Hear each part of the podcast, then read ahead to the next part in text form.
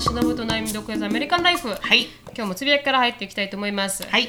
あのですね、私は、んあの最近、ポッドキャストの音量が小さすぎるという、あの、まあ、あの、ご指摘をいただきまして、はい新しいパソコンに変えたせいなんですよ。うん、うん。新しいパソコンに変えたせいで、2つのマイクロフォンを録音しようとすると、あんまりうまく撮ってくれないっていうのがあって、うんうんでそれであの、まあ、これの前の前の、んあの放送ですごく苦労しまして、うんうんうんでいろいろこう一回エクスポートしたやつを一回全部編集してエクスポートしたやつをもう一回インポートして入れて、うん。で音音を調整してって言って、で YouTube もバーって見ながら、うんうん音の大きくする方法みたいなのも研究して、で結局なんかコンプレックサーとか全部上げて、うん。調整してって言って前回なんですよ。うーん。でやっとなんかこう変具がつかめたというか、うんうんうん。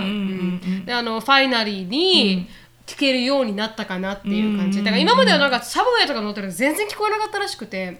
結構大きくしても。はい、だからちゃんとこうやってイヤホンを耳に中に入れてないと聞こえないとか、ん。なんかそういうあのー私たちの音声を大きくするためだけに、音声を大きくするアプリみたいなのを入れてくれた人もそんなのがあるんだ。あるらしくて入れてくれた人もいたみたいで、うんでも多分今回からん。は大丈夫かなって思います、うん。まあ、前回。何このこういうふうに今録音してるじゃん、うん。このまんまだとダメってこと？ダメなんですよ。すごい小さいんですよ。なんでか知らないですけど。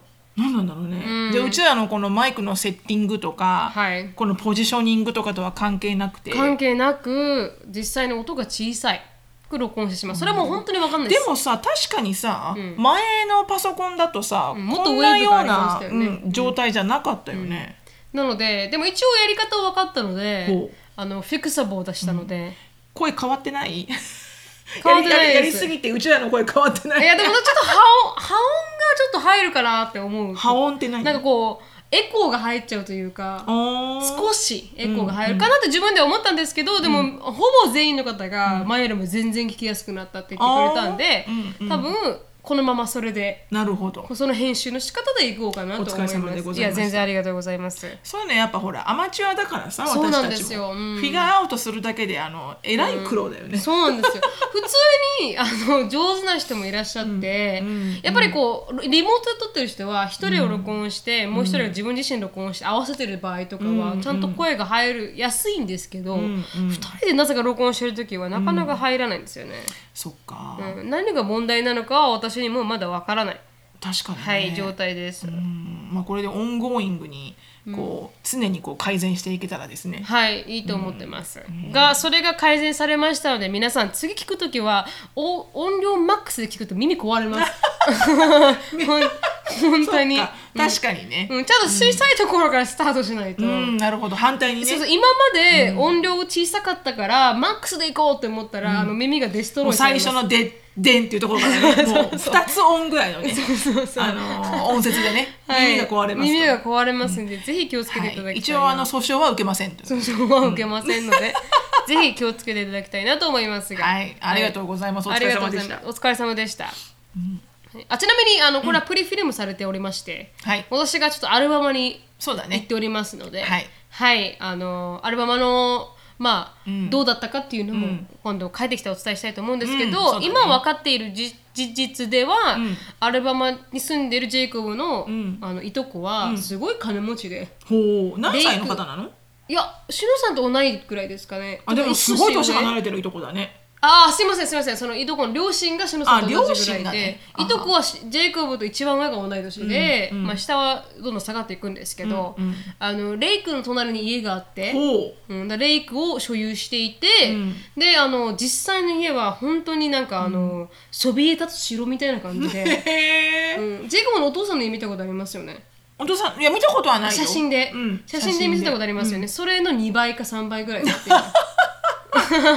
何ジェイコブは意外にお坊ちゃまなのかい？いやジェイコブはお坊ちゃまなんですよ。ないですよジェイコブのいとこがかな、いとこの、まあ、お父さんお母さん。お父さんお母さん、と特にお父さんが AT&T っていうすごく有名なうんうんところの、通信会社。はい、通信会社のリージョンのトップらしくて、わーお、うん、だからこのアルバムでもすごいなんか高級住宅地、うんうんうんでなんかゲートがあるって住宅地にゲートがあるってすごいじゃないですか、うんうんうん。それの本当にちゃんとしてる版、うんうん。でなんか電話しないと入れないとあか。あなるほど、はい。あポイントがないと入れません。アポイントがないと入れないとか 身分証明がないと入れない的なネイバーフッドに住んでて、でジェイコブに一言言われたのはあの白人しか見たことないから多分言われて。ほうほうほうほう。彼らは白人の中のコミュニティの中に住んでて、白人の中の白人だから、あのアンダーステンディングって言ったとしても、ちょっと変な質問された場合は傷つかないでねと最初に忠告を受けました、まあこれがまあ一つのあれだね。体験だね。はい体験。だから、でもジェイコのお父さんがすごい白人白人の人なんで,、でもそれよりかはまだ、うん。うん。あの良さそうではあるんですけど、ん。うん。でもそういうことには気をつけてねっては言われましたなるほどなるほど。まあでも楽しいんじゃない？はい、うん、ねそうなんですけどね、まあでそこのとそこに泊まるんでしょ？そこに泊まります。1週間。いとこの家にはい、ううん。ん。一週間さ4日間レイクで泊まって、まあ、ほその6日間はあの彼らの家。うん。4日間レイクに泊まる？レイクのいある家に、レイクレイクのすぐそばだからレイクハウスを持ってるってこと。あレイクハウスを持ってて、レイクを所有してるって言ってたよ。あレイクハウスを持ってる。レイクハウスを所有してるから所有してて別荘だよね要はね。あ別荘があるって感じ、うん。そこにも行ってはい、そこにも行ってで彼らの本当の、まあ、住んでる住んでるメ家のハウスにも行く、はい行くっていう感じですかね、うん3層らしいです。うん、3層？はいあの地下1階2階っていう感じで。あのそのメインのお家が、はいメインのお家が、まあ。はい、で庭がワンあエーカーとか、エーカーとかあるみたいで、うん。うん。すごいね。はい。これはまたあの大変ゴージャスな生活がはい。1週間さ体験できますね、できるかもしれないっていう感じです、だからそんな感じでした、はいじゃあその楽しみですね、はい。そのアラバマリッチライフもアラバマリッチライフアラをバマリッチライフを。ヒューストンポアライフなんで どこまで違うのかっていう。どこまで違うのかっていうのは体験できるかなとはい思います。本当だ本当だ、はい。楽しみです。はい、ありがとうございました。はい、ありがとうございます。で、えっ、と、私のつぶやきは、はい。えっ、とですね、ニュースを見ていて、そこからなんですけど、はい。あの、テスラが、ん。テスラって電気自動車ですよね、イーロン・マスクさんの。はい。でテスラが、ちょっとオーティスが 見てるんですけど、あの、テスラが今こう、チャージングステーションをデベロップしていて、っていうのも、あのガソリンステーションしかないじゃない、はい。全米に。でもあれはやっぱり電気自動車なので、ガソリンじゃなくて電気ステーションが必要じゃないですか。なのでその各全米の各地に、やっぱりその電気でチャージングできるところを作らないと、結局のところテスラの販売台数は増えないと。確かに。でそれだからチャージングステーションが今ものすごいこうちょっとホットなトピックになってて、どこまでどういうふうに展開していくかっていうのが。であのテスラの人が、えっとそのイーロンさんがね、あのチャーただのチャージングステーションではなくて、はいはい。テスラレストランっていうのをあのそういう構想があると。うん。だからこうオールドスクールの、本当にもうなんか Back in the day なんか When America used to be good みたいな、はいはいはい。アメリカがなんか良かった頃みたいな、よくあのコカ・コーラのなんかレトロな絵にあるようあなはいはい。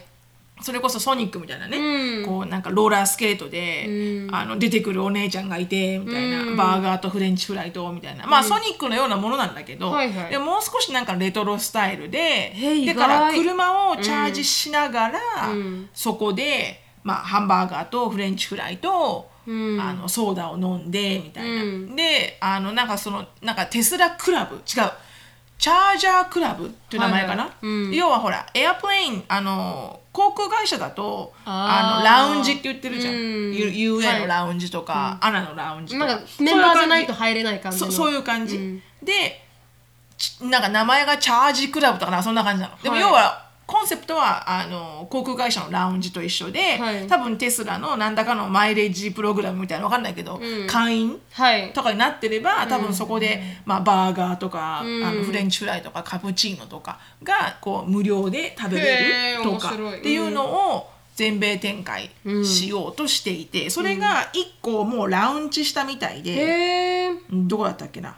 えーっとドライブインレストランがえーけえーっとねカリフォルニア？ああまあそうですケトルマンシティっていうの聞いたことないねないんですけど、はいはいうん。ケトルマンシティカリフォルニアのスーパーチャージャーステーションが、えーオープン do なのでおそらくオープンしたんでしょう。で think free cappuccino while your car charges like an airline lounge へー。but for EV trip. ってことで、あのこれからね多分これどんどん私は増えるだろうなって思っていてでももっと増えて、もっと電気の車がもっと安くなってくれたら、すごく嬉しい、うん確かに。今はね買えない、うん。こんな私のね中級のね収入ではね、あの500万から始まる車はねそうですよ買えません、うん。安くてもそれぐらいですよね、でもこうユーズドで初期のバージョンがもう中古になってるから、はいはい。ユーズドでやっと2300万とかで買えるけど、うん。でも多分ほらグレードは低いじゃない、うん。初期だから。確かに。全然改良されてないだろうし、うん。あの走行距離が違いますからねそうそうそうそう。最近のやつとかね。そう。だからまだね今年とかは無理だけど、来年もね、でも多分3年以内とかには、ん。結構値段下がるんじゃないかなって思うの。はいはい。でほとんどの車が今ね EV 車にすごい開発投資してるし、韓国とかさ中国もそうだけど、インドなんてもうすでに作ってるし、はいでだからどんどんこう発達してきて、でもそれと同時にもやっぱこのロジスティックのねチャージングステーションが賄わないと、結局、ね、シティだけの車になっちゃうから、で特にアメリカ人ってロングディスタンスドライブするじゃない、はい。ああ土地が大きいので。で本当早く、それこそなんかもっとバイデンさんお金投資してそっちに、だって二酸化炭素ってほぼほぼ車から排出されるじゃん、あの環境汚染のそうですね。あと牛。うわあ牛なんだ。そうです。牛のゲップと牛のあのファートとか。家畜のそれからもうすごく出して えー、じゃあアメリカ多いわな、うん。いやそれはちょっとねナチュラルなことだからさ、はい止められないけど。止められないけど、うん。車はできますから。そう。車はできるから、なんかそれこそ本当にもう少し政府がこう入って、こう一般的な人が買えるような値段に下がるようにしてくれたら、たくさんの人が電気車買えるじゃん。そしたらね、あの二酸化炭素も排出量が減るし、でなんか今これリモートワークもね、まあ、テキサスなんかもそうだけどもうほとんどマスクがあの非義務化だったのが、あのアボット州知事さんが「もうマスクしなくていいよ」って言って、つい先週の5日に言ったんだよね、公言したの、もういいよしないでっていう、だから本当しなくても何のお得めも取らないんですよテキサスでは。でそういうのもあり。で着々とねいろんな会社がリモートワークから普通の今まで通り、あの出勤スタイルに変わっていく中、はい。なんかカリフォルニアのどこだかの、えー、とガバメントの,、ん。あの一つのあのデパートメントは、うんと出勤が、まあ、オフィスがオープンになった後も、はいリモートワークができる社員さんたちはリモートのままにしようと。うん。まあ、いろんなプロセスはあるけどね、はい。全員が全員じゃないよ、でもそれをすることでカリフォルニアって一番すごいらしいんだよね。二酸化炭素の汚染とが、かですよね。車の量がすごいみたいで、うん。であと車の質も悪いとかああ分かんないけど、はい。昔から言われてんじゃん,、はいなんか LA のなんかね交通渋滞の。とこ写真撮ると、くなんか空が二層になってるみたはいいなさ、はいはいはいであれやっぱすごく環境問題だからってことで、よくはくあの車を、の使用量をやっぱグリーンとして下げようと。はいはい。ってことはリモートワークをもっと斡旋したら下がるから、はい。っていうふうになんかこうパンデミックの対応じゃなくて、本当にこうニューノーマルっていう感じで、あのリモートワークをうん。オフィシャルにうん。したのがカリフォルニアのなんとかっていう都市のところがあって、ごめんねその辺がいつもあの シリケートンボで。でもカリフォルニアの、えー行政の、はい。えーデパートメントがそれをオフィシャル化したと。はいはい。でそれがひあの日焼けあの火付け役になって、もっといろんなところが私はそうしてくれたら、うん。それこそワーク・ライフ・バランス取りやすくなるし、そうですね。やっぱりこう通勤にかかる時間がね、本当にもったいないんだもよね。ったいないですよね。だって9 to 5で働くのは全然いいよ、でもその通勤するにはまずね1時間弱通勤にかかるとして、その前30分前には必ず起きてなきゃいけない、はい。で子供の支度とか、お弁当の支度、で自分のメイクアップもある、ヘアもあるって言ったら、完璧朝2時間プラスは、その行くだけのために取られるわけよね。で帰りも渋滞で例えば1時間かかる、だったらまあまあ普通3時間はかかるわけよ、はい。この通勤から帰ってくるのに帰ってくるのと行くのに、うん。それがあったら、すごいようなことできるんだようね、ん。夕飯の準備もできるし、洗濯機も回しておけるし。だからこう本当にリモートワークができる環境にある人だとしたら、このリモートワークができることで、ものすごいワーク・ライフ・バランス取れやすいと思うし、はい。それがもっとこう車の使用量が減って、うん。地球にもいいんだったら、うん。もうほんと早くそうしてほしいと。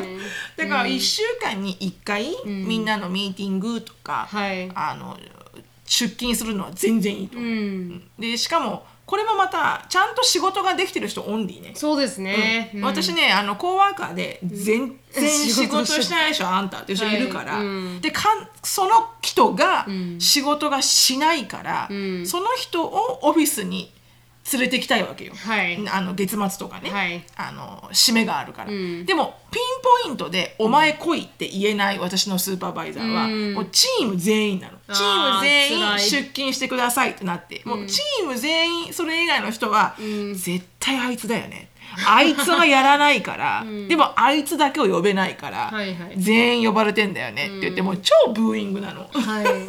でもそれはだからそれこそマネジメントがしっかりして、うん。しっかりちゃんとやらなきゃいけないことをあの時間通りに守ってやってる人は、そういうインセンティブがあっても私はいいと思う、私もだってパフォーマンスは変わらないわけだから、うん。特にあのサティスファクションは向上するらしいですからね。上がる。上がる。うん。証明されてますしね。そう、うんで、ね、家族にとってもいいしでこれからのスタイルは、うん。そうならなきゃいけないと思うんだよね、うん。だっていつこんなまたパンデミックが起きるかなんてわからないしそ,、ねうん。れで一回オープンにしたけど、またなんていう時にこう焦んないように、確かに。もうリモートでもオフィスでもうん。同じパフォーマンスをキープしていける、うん。うんこうね、業務フローとか流れをん。もうここで作っておけば、うん。でそのまんまそれでパンデミックだからじゃなくて、うん。パンデミックが明けてもそのまんまそれで進んでいけば、ん。どう転んでも会社は経営していけるじゃん。確かに。って私は思うんですけど、うん。でもジェイコブの会社もそうですからね。ジェイコブの会社はすごいよね。もうずっとね。リモートでもいいってなっていいるじゃん。ってなりましたねだから結構多くの会社がそうなってるみたいですようね、ん、なってほしいけどね、ん。私の会社も。ちなみにあのシロさんがさっき言った電気の車、でなんかマーカス・ブラウンリーっていうあの YouTuber さんがいらっしゃるんですけど、すごいテクとかレビューしてテスラ大好きなんですけど、彼がなんかあのテスラ持ってるんですよ、ん。でその彼が動画を作ってて、でなぜテスラが売れるのかみたいな話になってて、やっぱテスラが一番チャージングステーションが多いらしいんですよね、んうん。だからいろんな車がいろんなかい、あのブランドさんが出すんですけど、やっぱ買えるらしいんですよこのチャージするプラグを、だからテスラしか買えない状態、うんあるんだよね。あ今あるから、ね。そういう意味ではテスラが一番人気があって、でテスラがもういろんなところに作ってるからテスラしか買えない。そうテスラの形にも変えていいって言われてるんですよ、イーロン・マスクさん的にはその形で全員が共通化されれば、自分たちのところにもチャージできるからやったらいいって言ってるんですけど、それをするイコール、そのその業界をモノポライズするのは、テスラになっちゃうから、みんななんか,、はいなんかできないみたいなこと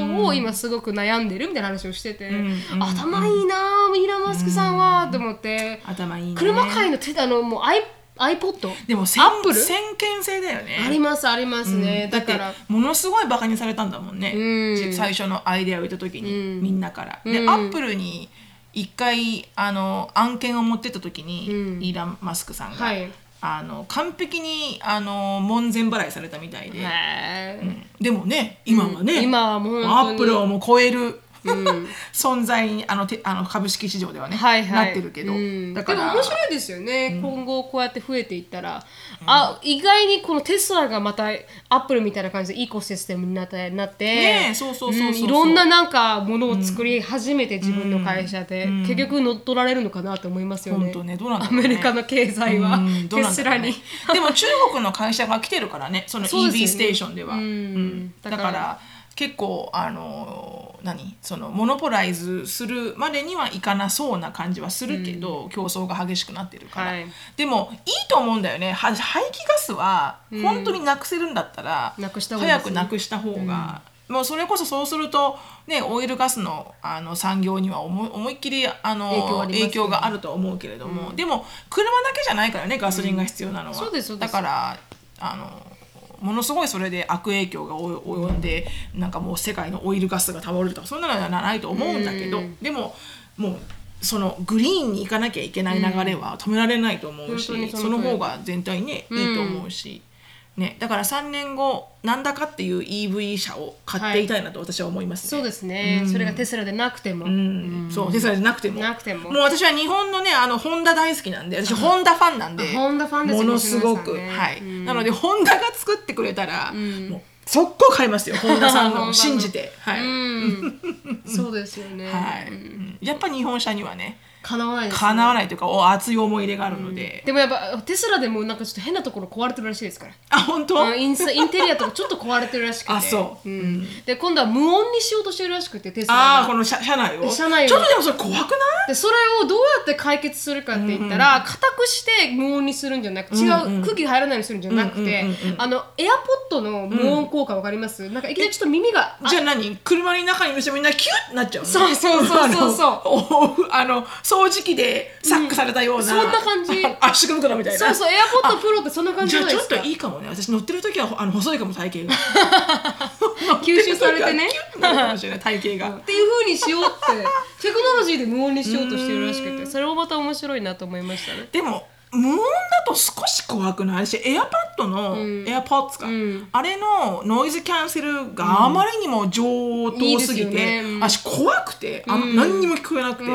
だから使えない。うん。そそれか1個だけはめてる。はいはいはい、はい、あまりにも聞こえなすぎて、飛行機とかはいいと思う。確かに。でも普通に運転してる時とかは、やっぱりほら周りの音が聞こえないと少し不安になっちゃって、ね。運転は、だから撮ってるけどね私結構依存してますそのエアポッツに。ノイズキャンセルで？はい。なんかずっとあのノイズキャンセル使ってるし、なんかないと不安なんですよ外に大丈夫？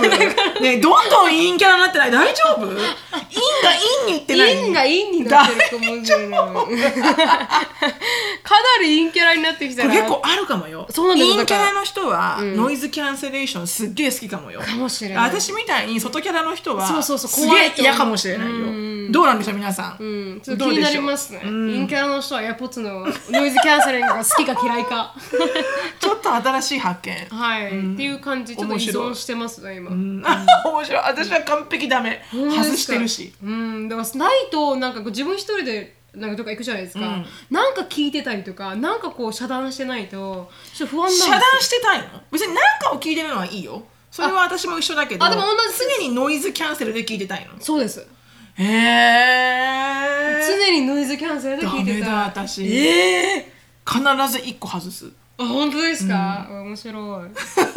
ででも陰キャラだったらみんなそう書いてくるともう完璧あれだね。なるみちゃんあれだね。もうでっかいヘッドセットしそうてなんですよ。もう Do not talk to me そうなんですよ。っていう感じよね。うん私スモールトーク苦手なんで、スモールトークされるの一番ちょっと苦手なんですよ。ちゃんと話したいって時にやらないとダメなんで、だからいつもこうやってヘッドホンするか、今考えてますもん。あの大きいやつにしようか。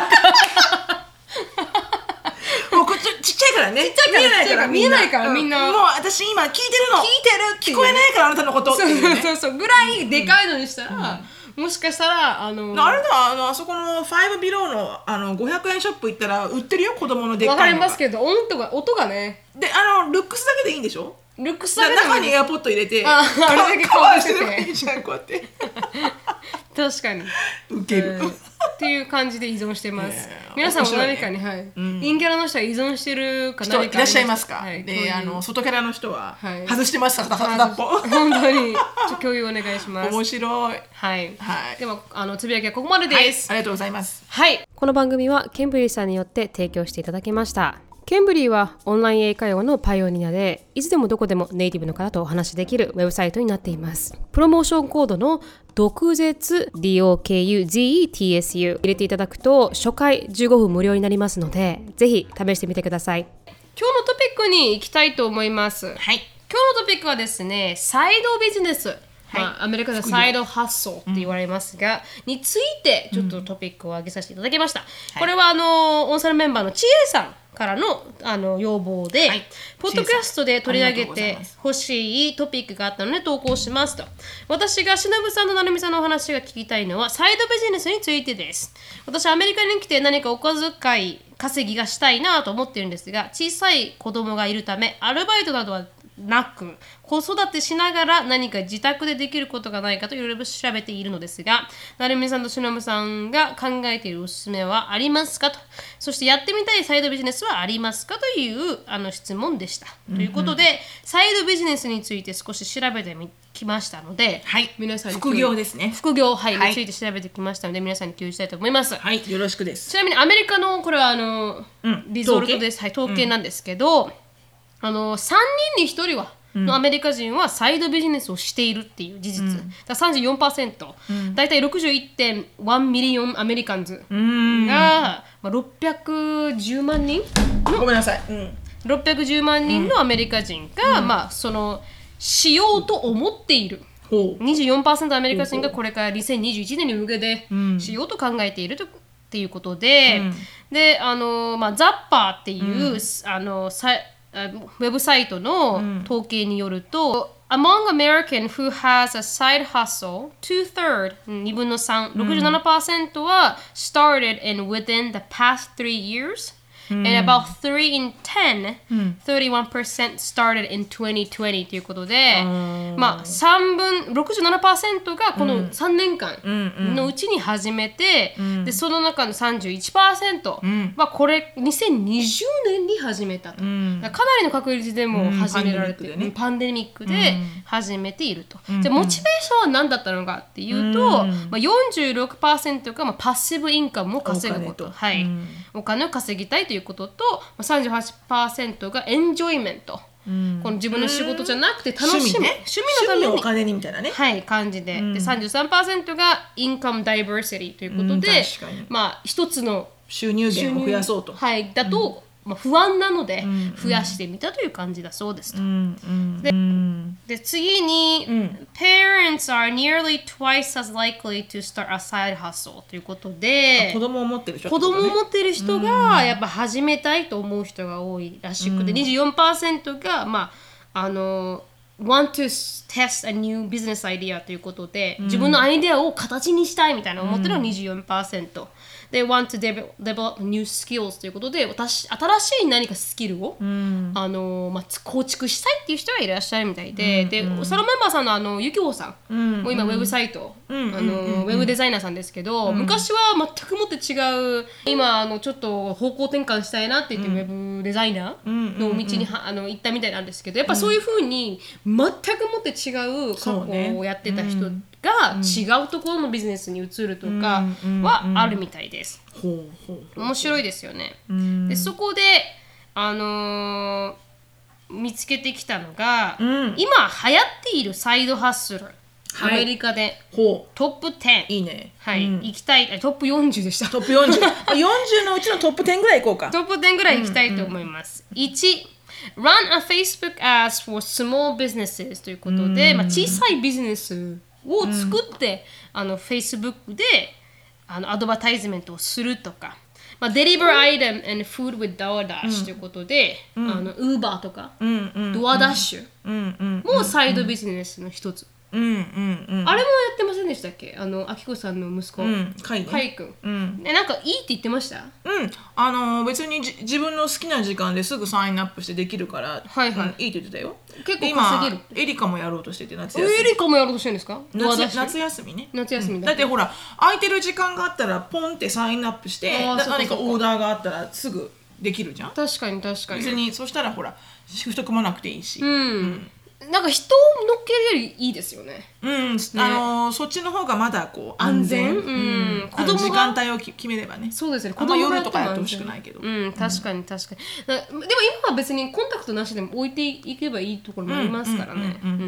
でなんかいろいろうん。うんやっているところと「Start a blog」ということで、あのブログを始めてみると、うんうん。でまあブログのいいところと悪いところで言うとまあお金になるのが時間がかかる。そうね。はい、やっぱりいろん、それだけのトラフィックをん。持ってくるには、それだけのなんていうか、あコンテンツを出していかないといけないので、うんうんまあすむぐにはならないよね。すぐにはドアダッシュ的に並みに早くは、ん。あのお金にならでない。も蓄積されていくくからね,、まあそうですね。ずーっと溜まっていくからね、うん。だ確かに。から財産にはなるよね、財産にはなりますね。うん、あ、proofread for a living ということで。なんだそりゃ。それは何でしょうね？If 夫 you 婦証拠 If の you if you cringe when someone uses a wrong verb tense or can't tell the difference between their, their, they あーなんか are, 文法を直す人ってこと、proofreading might be one of the best side hustle for you to try ということで、proofreader でこの間違った単語とかを直す人へえが、まあそういうウェブサイトがあるから、文法職人みたいな。文法職人みたいな ウェブサイトに登録して文法職人になると、なるほど。で日本人でなりたいと思ったら難しいかもしれないですね。あそう？あーあまああの英語のね。英語の。あそれは確かに難しいわ。ネイティブじゃないからね、ネイティブじゃないから少し難しい。ネイティブならネイティブでも難しいよね、まあ、ネイティブでも難しい、ジェイコブだったらできるぐらいですから。ね、うん。はい、uh, Become a Pinterest Virtual Assistant ということで、Pinterest のバーチャルアシスタントになれば、まあ、アベレージ500ドルぐらい稼げますよと。へえ何なんだろうバーチャルアシスタントってね、うん、Creating Pin とかあのピンを作ったりとかあイメージをオプティマイズしたりとかあっていう感じ？じゃあそのピンタレストで売りたいなないしは報告したい人のなんか助けみたいな感じだ。かもしれないですね。うん。で、sell printable on Etsy ってプいうリンタボーだ多分この画像とかんデ自分でザインして、描いてねはい、うん、それあれはいいアイデアだようね、ん。うん。アートとかできる人はそれだけ書けば、プリンピンタレストに載っけてそうそうそうそう、私うんそれを本当それ思ったやりたいなって。うんやりたいなっていうかいいアイデアだなと思ったのはすごく上手に絵を描いてる人がいて、はいはい。でなんかこうほらアメリカってさいろんなスポーツチームがあるじゃない、はい。でシーズンが終わるたんびになんかギフトの交換とかするのよね、うん。でそれでなんかこうあの例えば写真をただただね、こう額に入れてあげてもいいんだけど、うん。例えばコーチと子供たちが一緒に写ってる写真をあげて、それからインスピレーションを取った人が描いた、うん。コーチとチームメイトの写真あの、はい。はい絵？うん。とかでなんかチームの名前とか書いてくれて、うん。で1個の紙にしてくれるのよね。はいはい。で意外に写真よりも、うん。その方がのこうなんかアート性が高くて、うん。こう壁に飾ってても、はいはい。ちょっとかっこいいというか、うんでそのコーチの好きなスタイルにもできるし、はい。ウエスタン風とか、あはいはい。モダン風とか、うん。でしたらあとはフレームだけ買ってあげれば、うん。すごい素敵なあの思い出になるうん。ギフトになって、うん。で紙だから、はいはい。プレイヤー全員サインできるし。そうですね、うん。でそれを売っててへー。いくらだったかな？私払ったの。でも35ドルぐらい？あでも彼女はただ書いただけじゃん？そうかそれを PDF にしたらそうで私がプリントするわけだから。ああそうかそうかそうか、いいでですね。おおこれはいいビジネスだなって思った覚えはある、うん。だから絵描くのとか好きな人あとグラフィックデザインとかの人はいいよね、そういうの、プラス兄の、まあ、フィアンセん。なんですけど、ボフミさんあそうだよそうだよ。ボフミさんも、あのスタンプを売ってるんですよね。んうんうん。で自分 LINE のね。LINE の。で自分私も持ってるんですけどなんかこうこの人に似たデザインをして、うんうんうんうんでこう渡してっていう感じで、それで商売やっててですごくなんかそういうのも今流行ってますからね、うんうん。上手なんでちっちゃいこの似たような絵を描くことがそうそうそうそう、んすごいほのぼのした絵を描く、ね、はい、うん。とか、うん。いろいろ。で私たちもなんかあの私がまあデザインしたドクアメのあれも、うんあのすずりっていうウェブサイトで、ん。あの洋服とか merch にして売ってるじゃないですか、 merchandise にして売ったりとか、うんうんあの初期コストがかからないのに確かにできることもありますからね。うんうん。デザインさえ良ければね、うん。一番これがこのアートが得意な人そうね。にはあの在庫費もいらないしね。そうなんですよ。あの、経済ってやっぱいいですよね、このアイディアがクリエイティブな人はいいよね。どんどんやればね、うん。次、まあ、こう DIY ができる人は、Start flipping furniture これはレベル高いわでも。うんでも好きな人上手な人はいいね。そうなんですよ。そうなんですよ、だからこのうんまあなんですか？クローガーじゃなくて、うん古いの買って古いのか中古買って、うん。色を直して。てそう直してって売るとか、今 Facebook マーケットプレイスでも、私がつあの要望に合った机作りますみたいな感じで、うん。うん。あったあったあった。りますよね、作ってる人もいれば。エリカの部屋にあるバニティ、あのはい。化粧するあはいはいわかります。しゃかあのほら何？鏡とちょっとした台とはい。椅子、うん。あれうちのすぐそばでガラージであのお父さんが趣味で作ってるやつだったの。あそうなんですか、あそこから買ったんですか？そこから買った、フェイスブックでそれを見つけて、うん。コンタクトしたら、ん。私どっかの家具屋さんかと思ったら、ね。普通の親父で、うん。で行ったらあのガレージを開けたら 4, 4つぐらいもう作ってあって、うんすごいなこういうニートな人？確かに。めっちゃ羨ましいと思って、うん。そうですよね。そうそうそう。で、あのだからそういうの本当に得意な人は全然売れるよね、売れます売れます、でジェイコブのおあのステップファーザーのレンジさんも得意だから、あそうだよそうだよ。すごいの撮ってたじゃん、はいはい。だからワインラックも作ってもらいましたし、うん。素敵だった素敵だった、うん。最近からなんかちょっとそれも売ろうかないって。やいい。絶対やったらいいよ、と思って。でちょっとなんかカスタマイズでさ名前とかも掘ってそう。掘ってあげたらさ絶対売れるじゃん、うん。そんな爆売れはしないかもしれないけど、はい。でも趣味がお金になっていいよね。本当に本当に。ちょっとしたね、小遣い稼ぎができますからね、そういう意味ではなんかこのそんな DIY ができる人は羨ましい。羨ましいですよ、ね、本当羨ましい、すっごい好きそういう人たち。わかりますめっちゃ憧れる。わかります、全部直しちゃいますからね。そう全部直しちゃうし全部つけちゃうし、うん、そうそうそうそうあ素敵だな。そうですよね。好きなタイプそれでしたもんね。好きなタイプそれでした。ヘンディーマンでしたもんね。オンラインデーティングの最初のあのね あのおあのプロファイルでね。私はハンディーマンが好きですハンディーマンが好き。全然違うわ。違うのが違うわ。私ちそう言ってたね言ったのは、I like a man with tool って言ったの、はいはいはいはい。あのツール？ツールってこの工具とか、はい。そういうほらトンカチとか、スペインチとかねトコギリとか、そういうツールを使える人が好きって書いたの、はい。要は言いたいことは日曜大工の上手な人がはい。好きって言ってたんだけど、I like a man with tool って書いたら、わけわかんないのがたくさん来て I have a tool.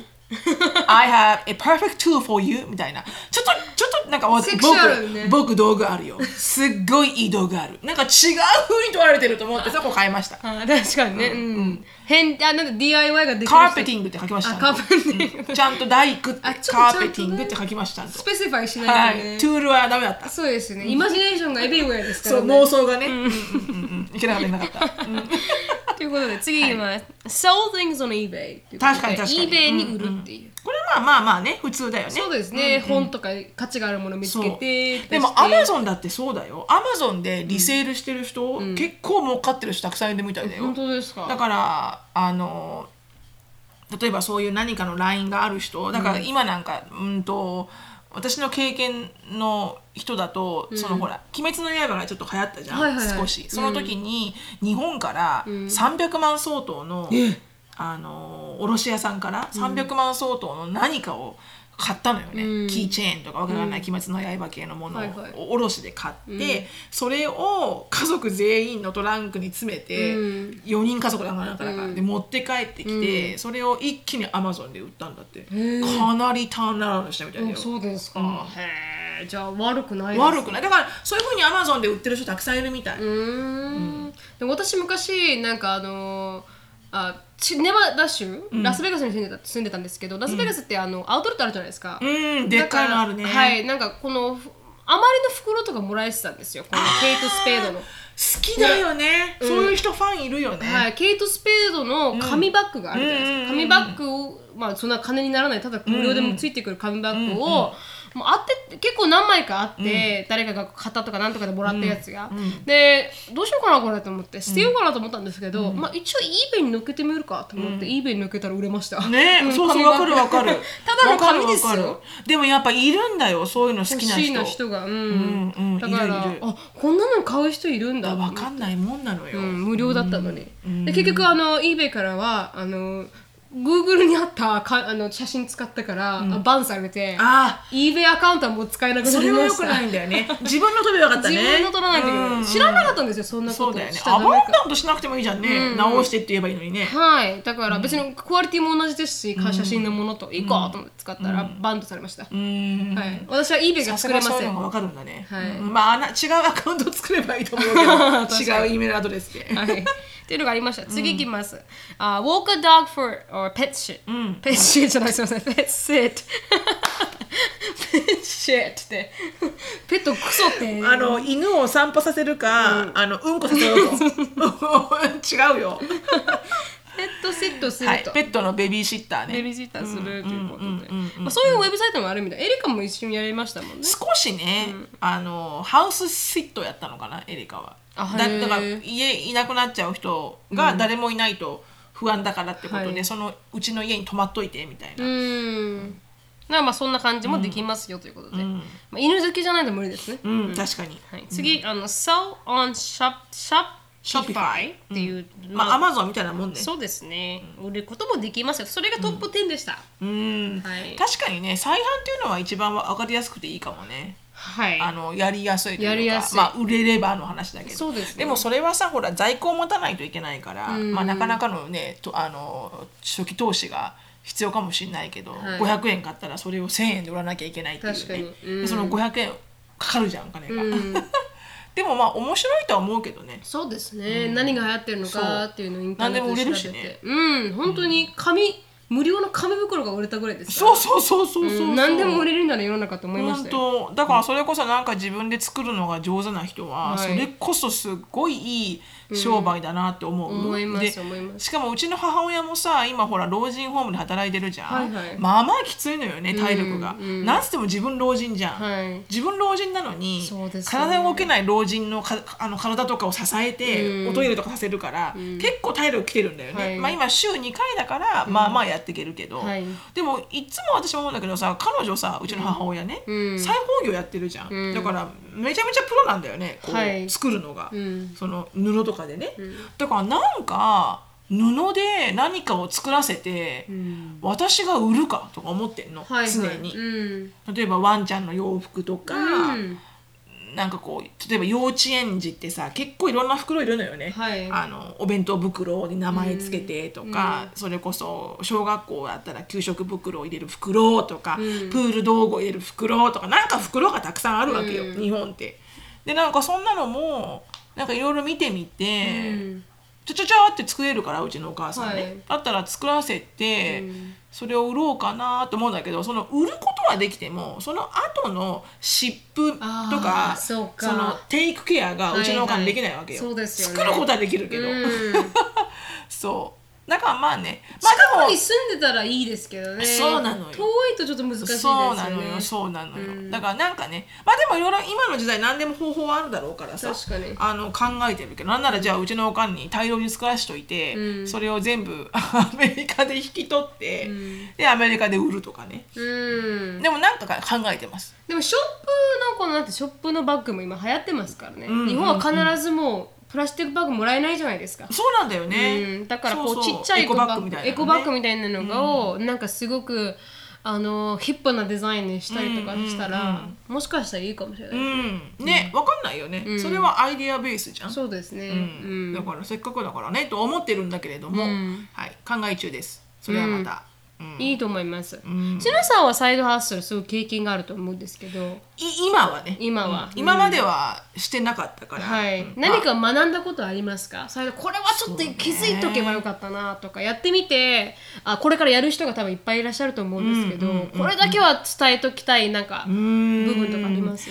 前もってやっとけばよかった。あもっともっ先にと前からやっとけばよかった、それは唯一後悔。もはい。っと前からやっとけばうんよかったなっていうの。でっていうのもアメリカはサイドハッスルやってる人すごく多いけど、多いですね。副業ね、うん。で私にその副業っていう観念がうん。今までなかったんだよね全然。うん。でかといって本業でじゃあ満足してたかって満足はしてないんだよ。ん。でも副業をすするっていうことのベネフィットがあんまりうん分かってなくて、はい。でも今は分かるけど、ん。なんて言ってもあの税金の優遇が素晴らしい。副副業をしてると、うん。で副業をすると本業以外にアメリカって自分で源泉徴収しないといけないから、はい。あの収所得税を支払う申告を、ん。じ個人でやらなきゃいけないのねアメリカってね、はい。日本ってほとんどの場合会社に雇用してると会社がほとんどやってくれてる、うん。からだからこそそれが結構多分反対に日本人がうん。金融リテラシーが低くなってしまう原因とは今言われてるらしいの。はい。会社がやってくれちゃうから、うん。どういうふうにしたらな？自分が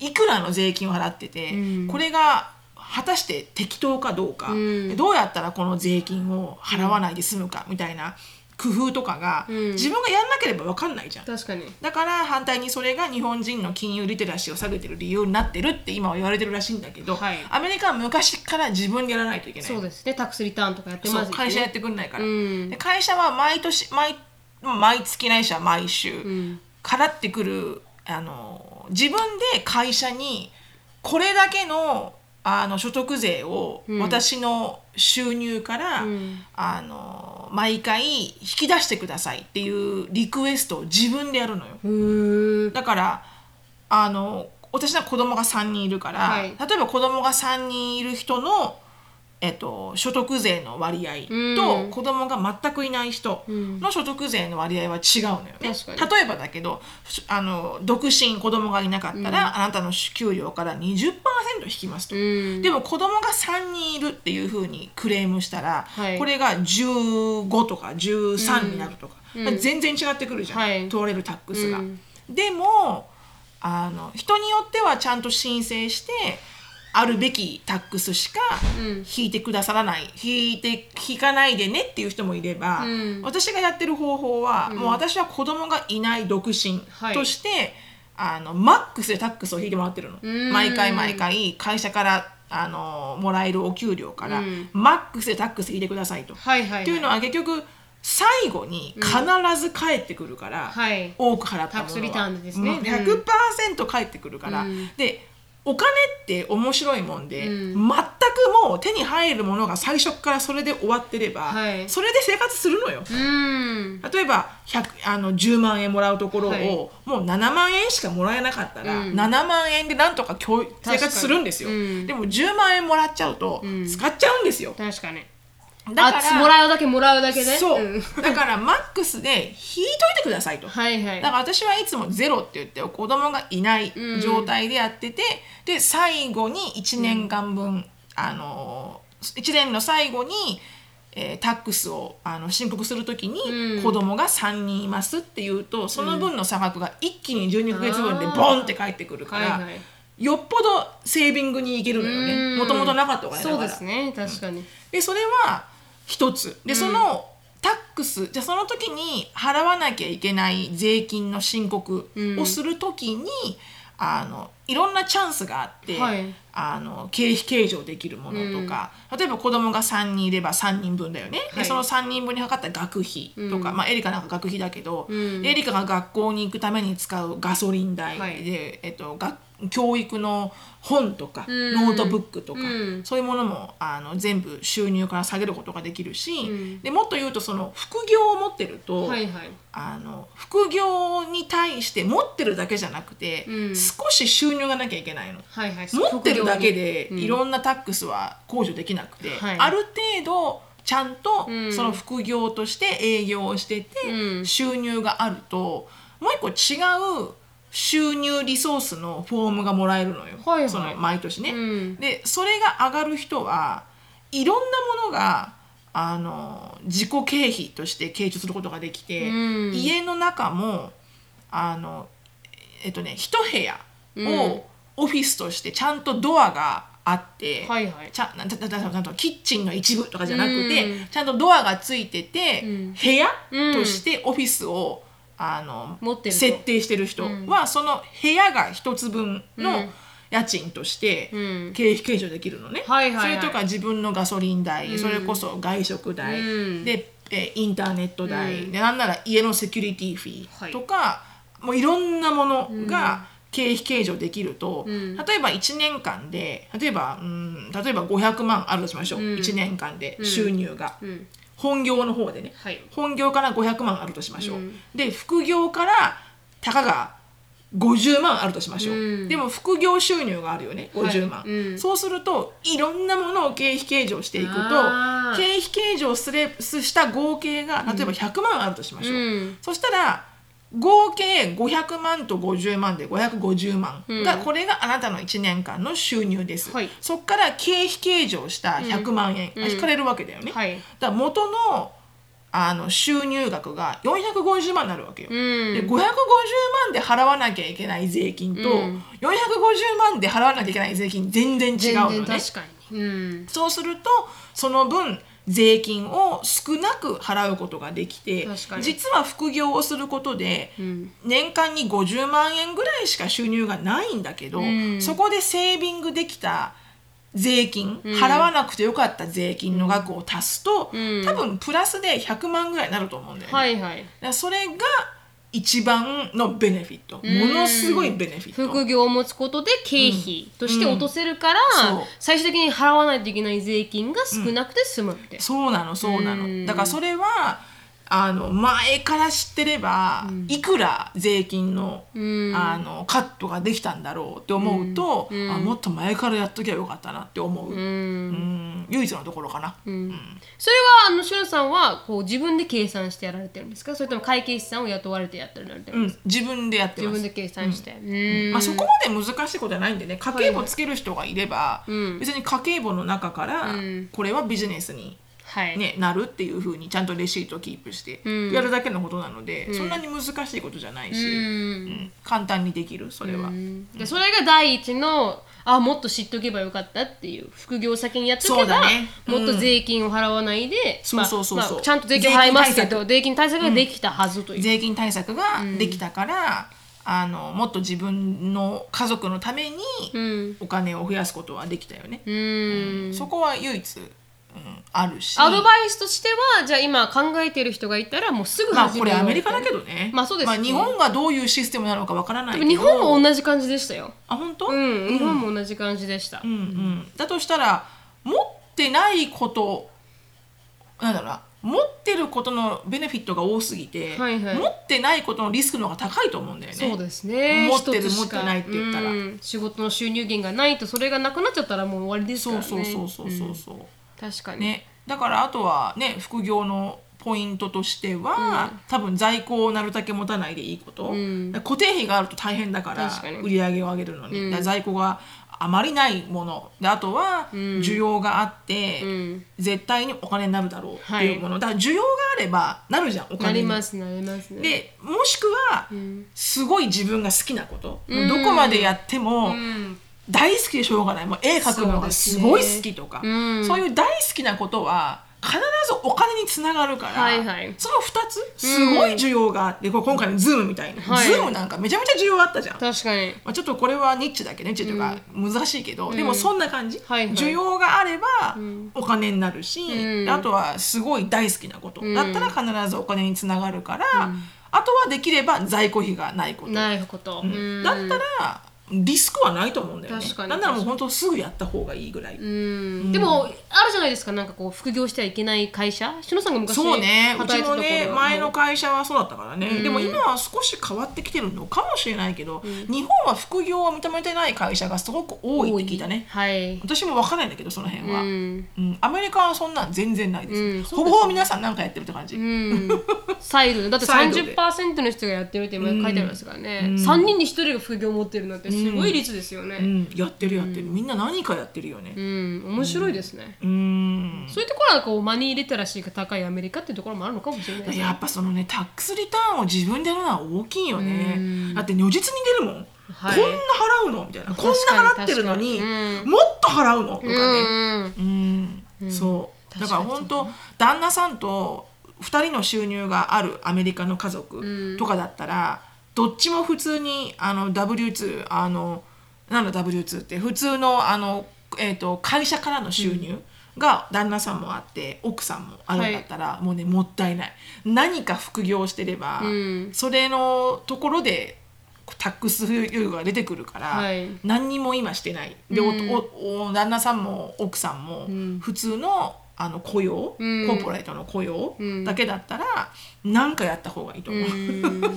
本当如実に変わってくるからタックスの,、あのお金が。うん。でもそれってなんかすごく大事なことで多分コロナがあったからこそ、みんな多分気づいたと思うんですよね。一つののメインよのジョブ。一個じゃいけないってね。一個じゃいけない。だからそれでそういうふうに、まあ、アメリカ人も気づいたから、これから20%の人が増えるとかもそうですけど、やっぱもうやっぱ3つぐらいやって運営していくことによって、いつこうバランスを取るとかを、たあれも株だってそうじゃないですか。そうなのそうなの。株。リスク分散だから。はいそう。リスク分散でダイバーシファイすることによって、まあ、アメリカの S&P、すいません、うん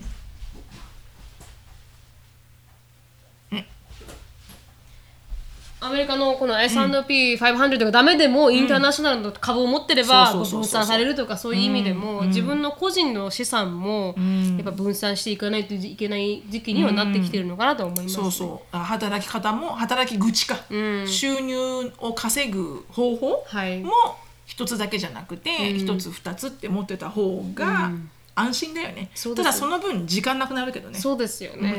それがドローバックね。一犠牲にするのは時間ですね。そうですね。やっぱりね、あの時間はやっぱ必要だから、うん。それ、うん、だからもちろん犠牲はあるけどでもそういうものなんじゃないかなって思うけどね、バランス取るのは難しいかもしれないけど、うん。でもあのーなんだろう。私はリストラをされるちょっと前ぐらいから、うん。リストラがあるだろうなっていう不安があった頃から、はい。副業を考え始めたけど、うん。でも今ね実際本業があって、うん。副業がある状態だけど、まあ、確かに時間はないけど、うん。でもあのなんだろうなこう充実感はあるよねうん。すごく、うん、だからどっちもやっててなんだろうなこうあすごく安心はあるかも、はいはい。もしこっちがダメでもとりあえずこっちで生きていける、はい。で本業の方は私にコントロールないじゃない、うん。雇われてる身分だから。そ,、ね。れがやっぱりリストラで一番辛かったから、うん。どんだけ自分がプロダクティブでも会社が倒れたらもうダメだから、うん。だからそのその意味でこっち副業は自分さえいればはい。お金が稼げるんだっていうのがあるのが、ん。それだけで結構安心、うん。うん。なんかあったらこっちで頑張ればいいやっていうのはすごい安心かな。ううん。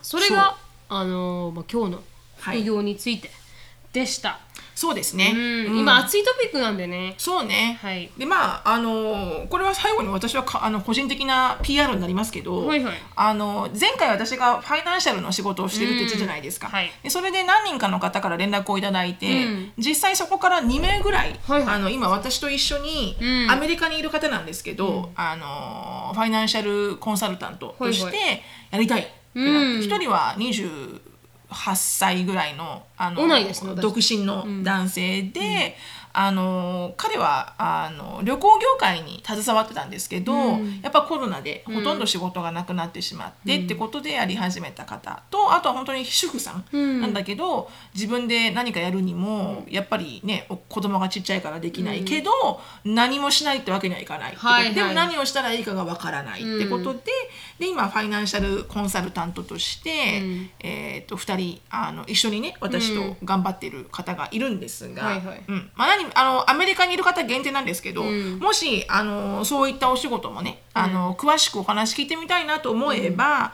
あのいつでもメールをください。なるみちゃんの方にメールくれてもいいですし、しのさんのまあ、私の方にあのしのぶフィリップス at gmail.com にいただければ、はい、情報等々開示しますので、はい。よろしくお願いします。あのスペルはしのさんのインスタグラムを見たら多分わかりますよね。そうだね、まあしのぶフィリッブプス。ーまで入れないといけないですけどね。はい、うん。しのぶフィリップスはい。at gmail.com。はい、はい。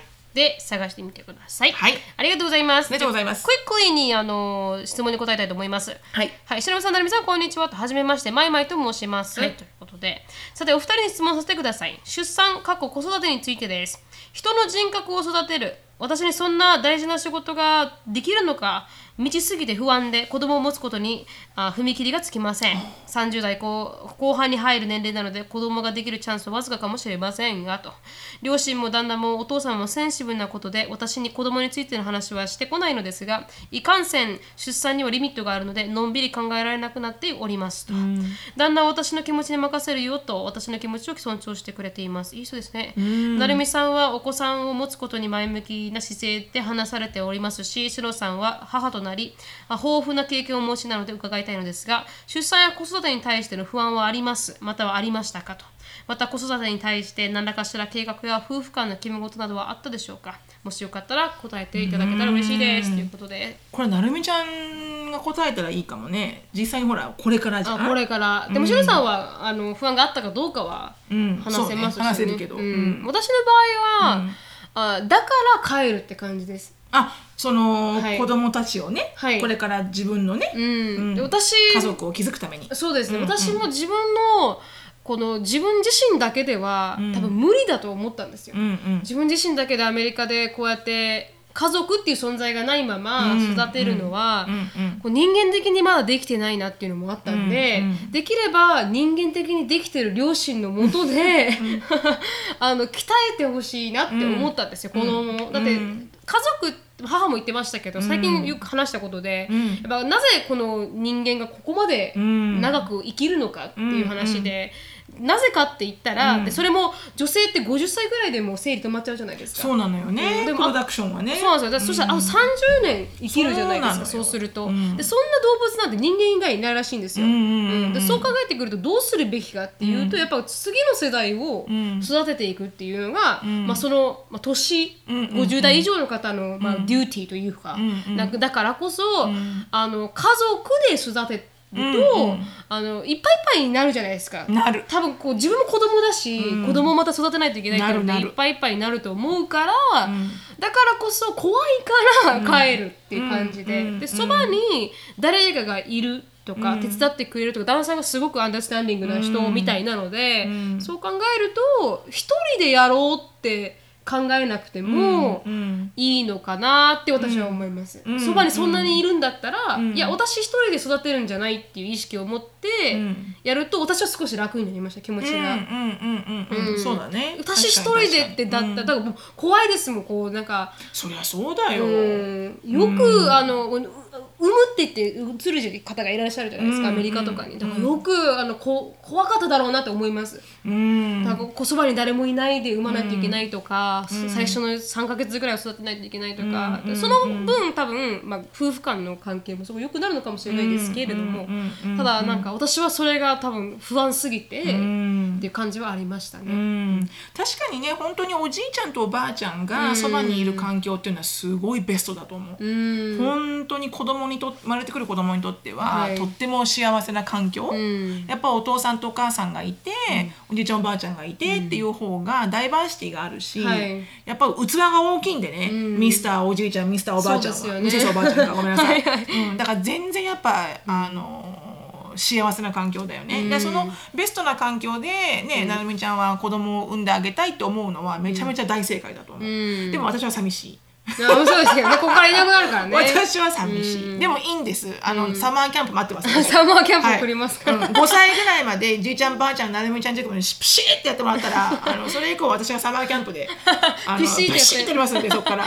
その時にはもう部屋いないから誰も。そうですね確かに。あそうかみんな出てますから、ね、私は受け皿を一生懸命熟成しておきます、はい、うん、だから、まあだからそれは合ってる。すごくいいと思う、うん。でもそれは不安だからですけどね完全に。あでもね私思うんだけどね、あのこのまいまいさんもそうだけど、不安に思うのは人間の差がだと思う、ん。だって不安に思わない方が、多分少しあのラッキーそれは。楽観的ですごくラッキー、絶対不安に思うし、あの私だって本当に私なんかできちゃったもんだから、はい。何の不安に感じる余地もなかったけど、常に思ってたもん。大丈夫かな私？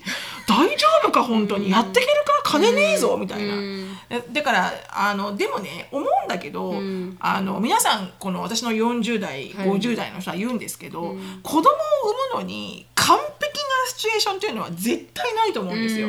お金があっても、どれだけ素晴らしい旦那さんがいて、あのすごい健康でとか、いろんな条件が揃ってても、よっしゃもうねあの心配事はない。子供行こうっていう人は絶対いない。確かに。絶対いない、だってそんな環境ないもん。ないですよ、必ず不安はあるし、人一人を育てるって思うと不安になるのは当たり前、うん。でも大丈夫なんですよ、ん。あのそれ以外にやっぱりいろんな人の助けがあるし、例えば周りにおじいちゃんおばあちゃんがいなくても、私はその分いないからこそできた家族のようなお友達ができたし、子供たちも子供たちで周りに日本人がいないからこそ、日本人のコミュニティがあったし、でそのコミュニティにはやっぱ同じようにじいちゃんばあちゃんがいないよね、自分で子育てしなきゃいけないよねみたいな人が集まってるからこその強い絆とかサポートシステムがあったしなければないで、必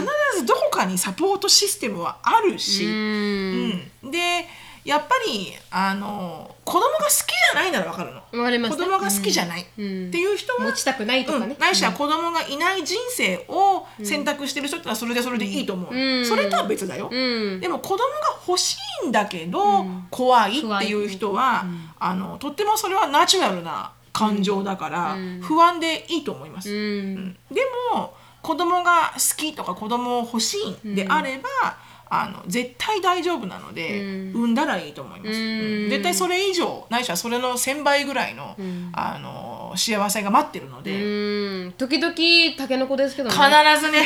はい。タケノコは来ますよ。